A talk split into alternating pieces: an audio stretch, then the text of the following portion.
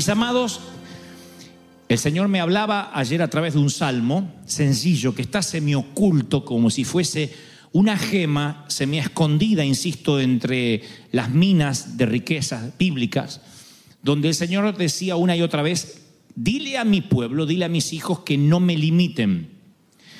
Cuando uno dice no limites a Dios en términos teológicos o escriturales, se nos ocurre pensar, nadie puede limitar a Dios. Dios es eh, ilimitado, todopoderoso, omnisciente, omnipresente, omnipotente, está en todos lados, todo lo sabe, tiene todo el poder.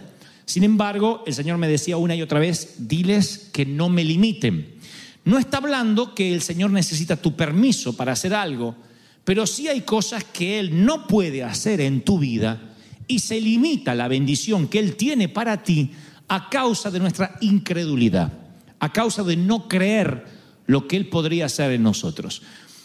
Cuando no entendemos que nosotros somos los que limitamos a Dios, nosotros somos los que le ponemos límites al poder de Dios, es como que le dejamos toda la responsabilidad a Dios. Por ejemplo, no nos, no nos levantamos ni nos movemos ni nos molestamos en ir a trabajar y si nos morimos de hambre y no prosperamos decimos, bueno, se vea que Dios quiere que yo experimente pobreza para enseñarme humildad.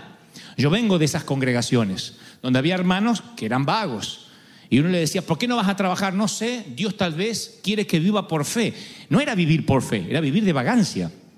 No quería trabajar, no quería esforzarse. Pero él decía como que Dios no le permitía trabajar. Otros decían, si Dios quiere que toque la música, Él va a hacer que yo la toque.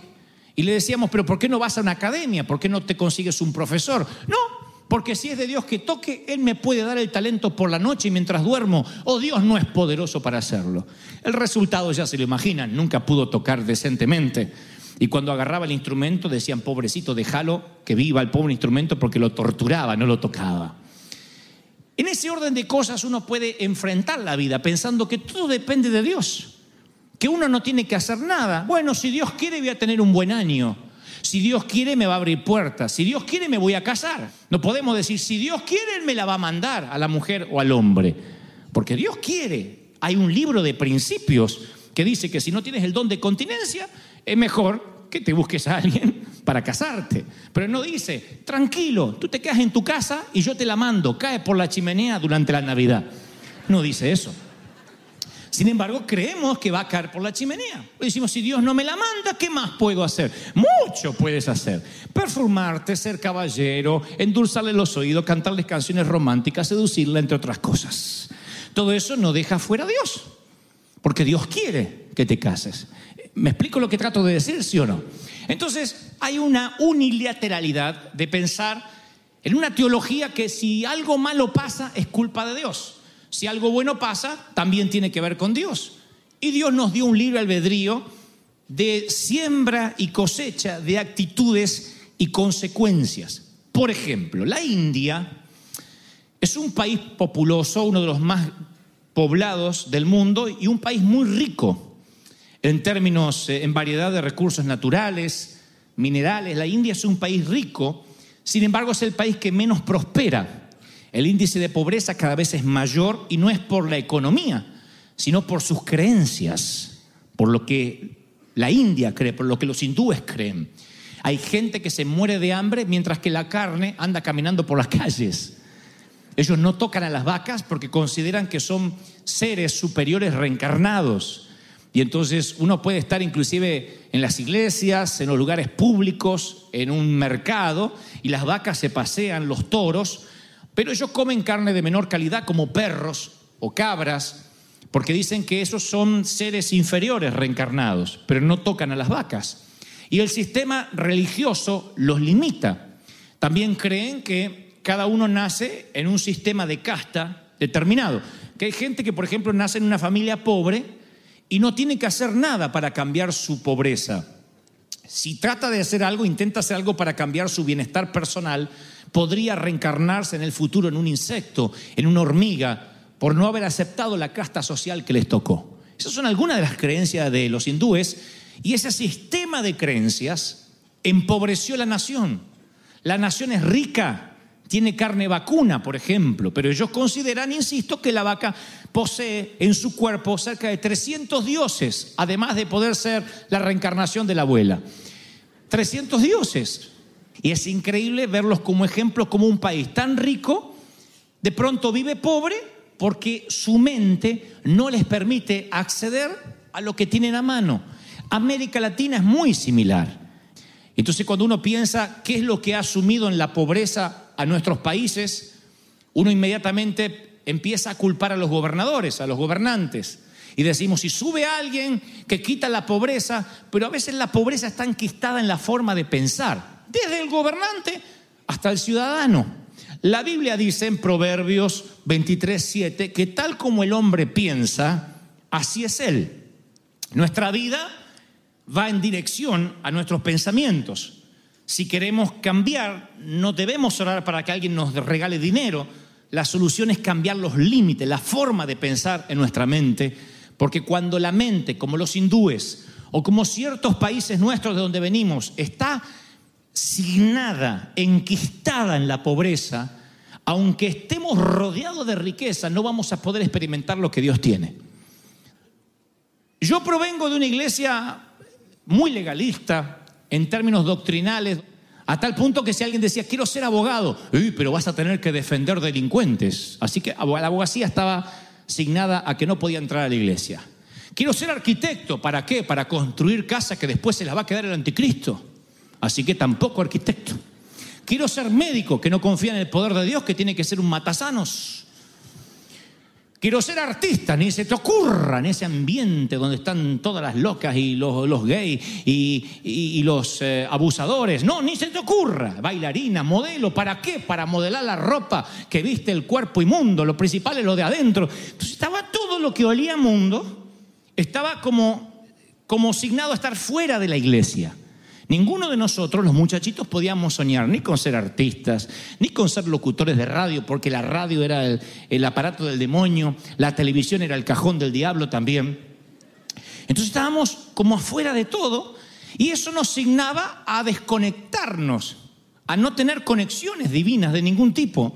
O sea, si llegaba un hombre de negocios a la iglesia, se le hacía lo imposible para que abandonara el negocio y se dedicara a vivir por fe. Entonces alguien decía, ¿a qué te dedicas? Y yo me dedico a vender casa, deje de vender casa y metas en las cosas del Señor, que Cristo viene pronto. El hombre dejaba la compañía, empezaba a morirse de hambre, se le despegaban los zapatos, no tenía ni para desodorante y ahí era un siervo de Dios. Fíjense que estaban rodeados, estábamos rodeados de riquezas, pero la creencia hacía que las vacas anduvieran entre nosotros y nos muramos de hambre. Entonces lo peor que nos puede pasar es comenzar este año con una mente cerrada a lo que Dios quiere darte y que cuando llegues al final de tu vida, los años altos, Dios te diga, yo puse a tu disposición en talentos, en conexiones, en gente que se acercó a ti, todo para que te vaya bien, pero lo desperdiciaste.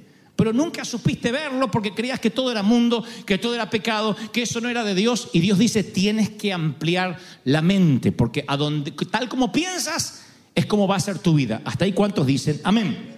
No limites a Dios. Dice la palabra, porque yo sé los planes que tengo para ti, declara el Señor. Planes de bienestar, no de mal, no de calamidad, para darte un fruto y una esperanza. O sea, Él tiene un plan perfecto para tu vida. No importa si tu llegada al mundo fue prevista por tus padres o no. Dios dice, yo tengo un plan perfecto y no quiero que vivas por debajo del estándar que yo preparé para ti. Pero anoche, mientras que yo, o ayer a la tarde, mientras que yo escribía este sermón, el Señor me mostraba el Salmo 78, 41, en una versión que dice, y el pueblo de Israel volvía y tentaba a Dios y ponían límite al santo de Israel. Era el mismo pueblo que de algún modo limitó a Dios y por eso dio vueltas 40 años por el desierto, cuando quizá en 20 días o en un mes pudo haber llegado a la tierra prometida. No dice, yo no tenía poder para liberarlos, dice, ellos me ponían límite. Si cuando llegas a esta fecha, principios de año, tú dices, ah, bueno, todo lo que logré es porque me forcé, porque tengo talento, porque trabajé, porque estudié, y dejas fuera de tu ecuación a Dios, significa que has limitado a Dios, no has tenido una vida sobrenatural. Y si no tienes una vida sobrenatural, alguien tiene que decirte que tienes una vida superficial. No hay una tercera vida. O vives sobrenaturalmente o vives carnalmente. O vives lleno de Dios o vives lleno de tu esfuerzo dejando fuera a Dios. Y si dejas fuera a Dios, estás limitando lo que Dios podría hacer sobrenaturalmente contigo. ¿Me estoy, me estoy siendo claro, sí o no? Si tú dices, bueno, yo trabajé mucho y por eso me pagan, porque me esforcé, lo cual está bien, porque Dios bendice al varón esforzado y valiente. Pero si Dios te llama a hacer algo, y esto lo dije en varias ocasiones, lo diré otra vez, siempre va a llamarte a que hagas algo que es más grande que tú mismo. Si es algo que tú puedes hacer, dudo que sea Dios quien te habló. Siempre que Dios te llama a hacer algo, siempre tiene que ver con algo que no podrías hacer con tu propio esfuerzo, con tu propio talento. Si haces cosas con tu, con tu, talento, con tu esfuerzo, está bien, pero eso no significa que Dios se haya metido en tu vida. Lo más probable es que lo estés limitando a Dios. Dios dice, te bendije este año porque te esforzaste, pero si hubieses vivido en la sobrenaturalidad que yo tengo para ti, a lo mejor serías diez veces más próspero de lo que eres. A lo mejor serías mucho más feliz de lo que eres, pero lo estás haciendo con tu esfuerzo, limitando lo que yo tengo para ti. Eh, ¿Me siguen hasta ahí? Díganme, amén. Cuando limitamos a Dios es que lo dejamos fuera. Les pongo un ejemplo. Quien me conoce ahora, a mí, que soy hablador y que me atrevo a cantar y actuar y me cuelgo de las cosas y hago un montón, dice, qué hombre libre y carismático que nació desde chiquitito en la cuna andaría haciendo monadas. Sin embargo, los que me conocen de años saben que si no fuese por el toque sobrenatural de Dios, yo hubiese sido un bichito este, totalmente insociable. No podía hablar.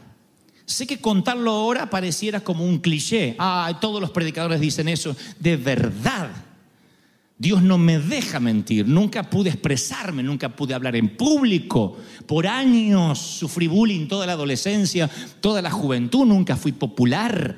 Se me trababan las palabras, tenía problemas de dicción.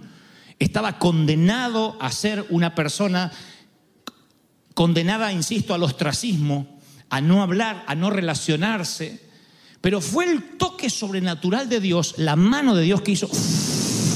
No fue mi talento, fue un don del Espíritu, un manto que vino sobre mí, que todo lo que había dentro, como un día dijo la vieja, se destapó. Y salió. Y eso sobrenatural me ha ayudado a inspirar a otros a poder lograr lo que tienen que lograr en Cristo. Miren, mi pregunta es, ¿puedes reconocer la sobrenaturalidad en tu vida ahora mismo si te lo preguntara? Si te dijera, ¿qué es lo sobrenatural que no podrías hacer? que tú no eres tan listo para hacer a no ser que sea por Dios. ¿Cuántos podrían responderme, sí, esto no estaba en mí, no está en mí, nadie me lo enseñó, vino como un don del Espíritu. Eso es lo que hace que no limites a Dios. Todo el resto no nos diferencia de los mundanos. No nos diferencia de los inconversos. Los inconversos estudian, se preparan, se capacitan, son buenos, mediocres o malos abogados, pero depende de cómo se prepararon. Yo creo en la preparación, yo creo en el estudio, en la intelectualidad, pero es indistinto a que Dios esté limitado o no esté limitado si es que no le das lugar a la sobrenaturalidad divina. ¿Me siguen hasta ahí? Dígame amén. Ahora, si cuando llega el domingo por la tarde, ante la cercanía del lunes estás maldiciendo por la semana que está por comenzar, es porque estás limitando a Dios y no estás viviendo en plenitud el lugar donde por el momento o para siempre Dios te ha puesto. Dios te puso en un lugar. Cuando tú esperas el viernes y te arrastras durante toda la semana esperando el fin de semana, es porque no estás viviendo en el designio de Dios, no estás activando las bendiciones de Dios para tu vida.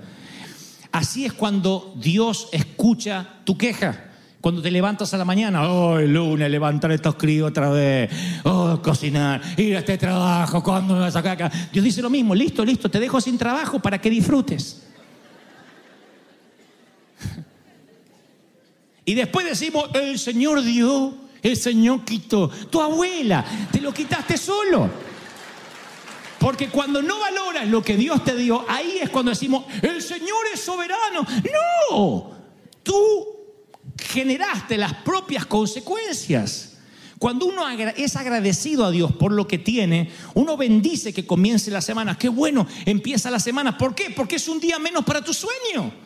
Porque cada día te acerca más a tu esperanza. Porque esa luz que estaba allá a lo lejos cada vez está más cerca.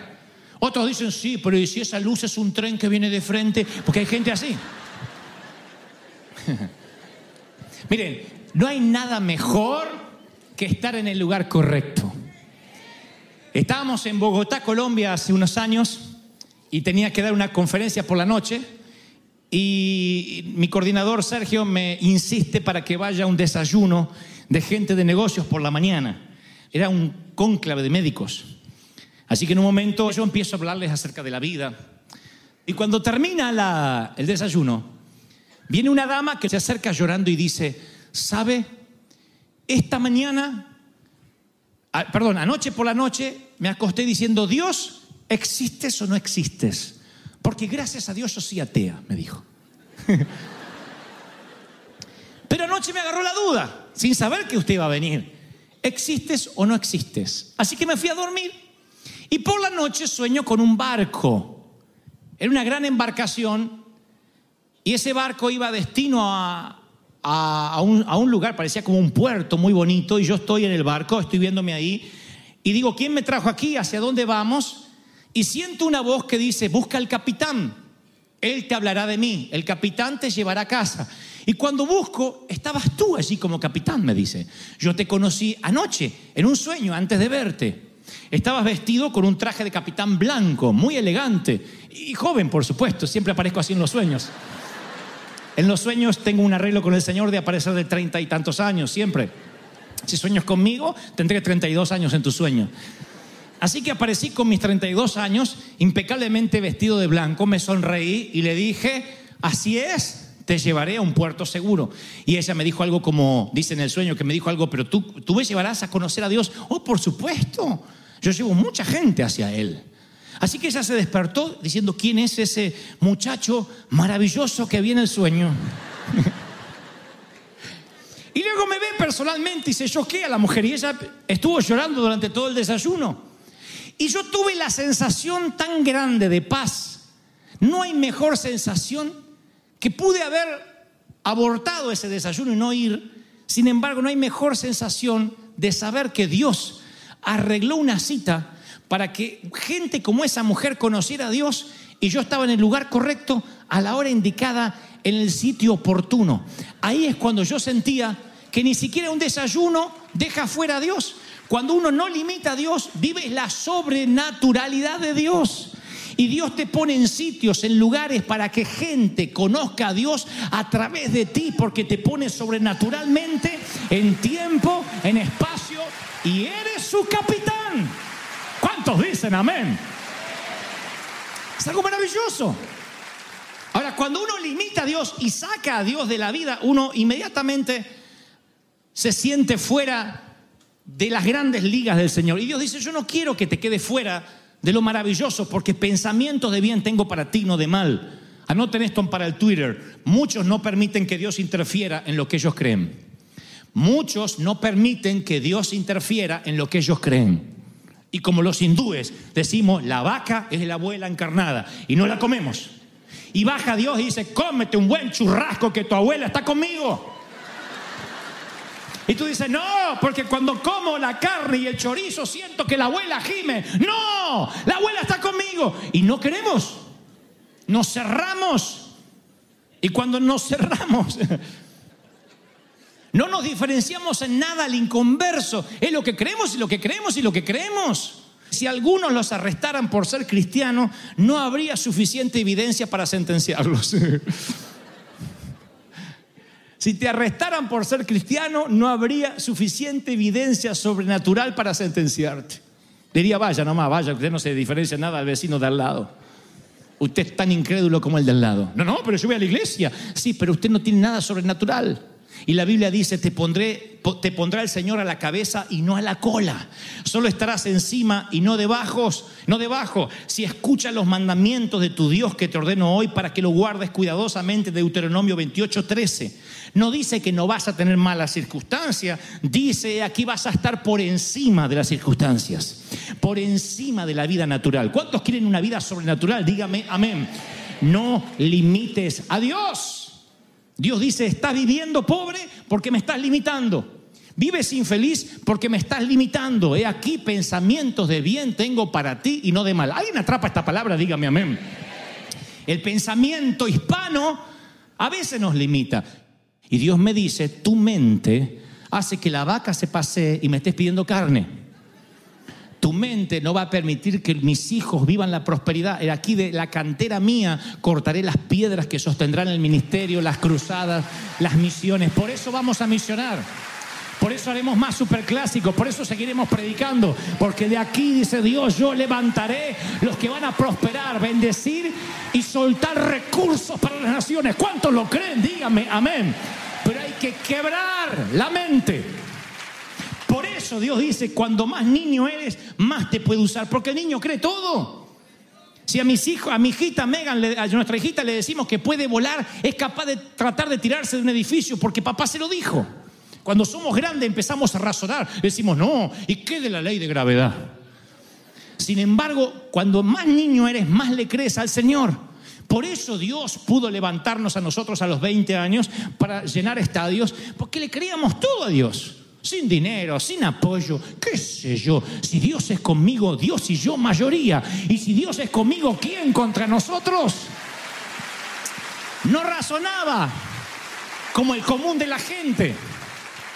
Mis queridos, tu economía está controlada por la economía del cielo, no por el sistema del mundo. Alguien tiene que decir amén.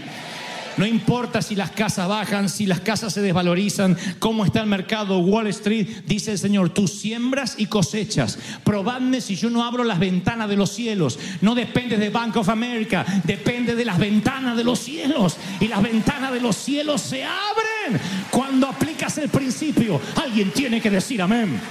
Aleluya. Por eso cuando crees que peor te está yendo es cuando más tiene que incrementar tu siembra, más le crees a Dios. Cuando peor dice, me está yendo, dice, yo voy por el principio espiritual. Salmo 91 dice, ninguna plaga tocará tu morada.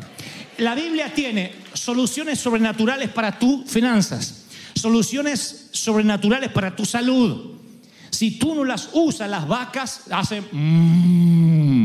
Y tu Señor, dame un bistec argentino y las vacas se pasean delante tuyo. ¿Están recibiendo esto, sí o no? Mi mamá siempre tuvo una salud muy débil. Siempre. Tuvo cáncer dos veces, eh, tiene principio de Alzheimer. Y mi papá siempre fue un roble, un alemán, porque los alemanes mueren de pie. Como una vez les conté, la abuela dijo, bueno, me parece que mañana me voy a morir. Así dijo. Y se durmió y se murió, porque estaba cansada de vivir. Así se mueren los alemanes. Sin embargo, mi mamá, que es inglesa, todos me adjudicaron siempre de que yo tengo la salud de mi mamá y te va a agarrar lo de tu mamá y el cáncer de tu mamá y te puede agarrar lo de la cabeza de tu mamá. Soy loco como mi mamá, sí, pero no necesariamente tengo los genes de mamá solamente en mi salud. Nadie me ha dicho, vas a heredar los genes fuertes de tu viejo.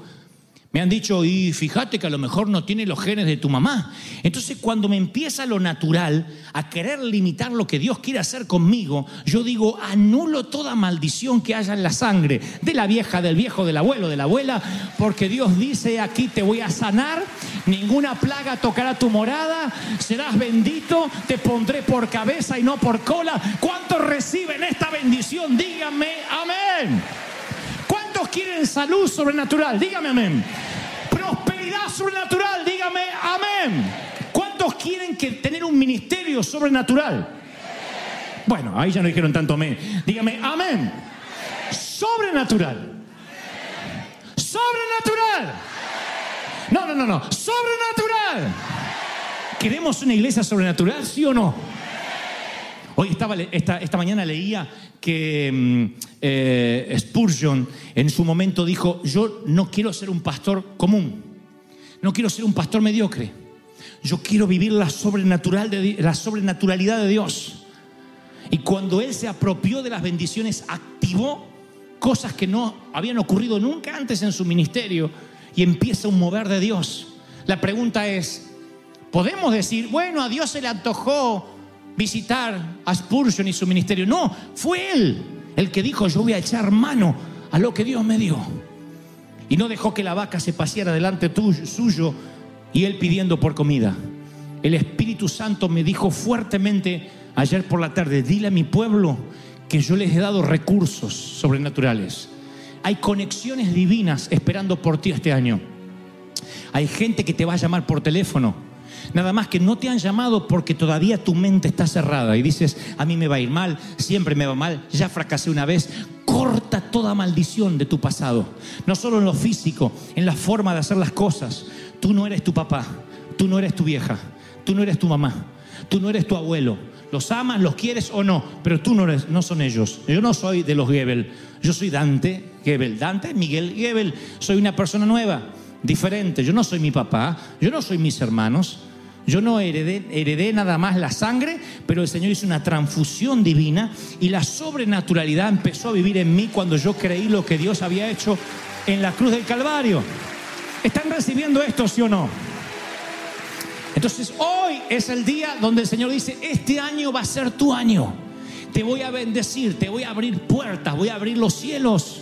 Pero necesito, dice el Espíritu Santo, alguien necesita oír esto, necesito que active sobre ti lo sobrenatural que Dios ya te dio. Que tu creencia no le impida interferir a Dios que no limites al santo de Israel. Dios dice, yo te quiero bendecir. Deja que Dios se lleve la gloria, no se la robes.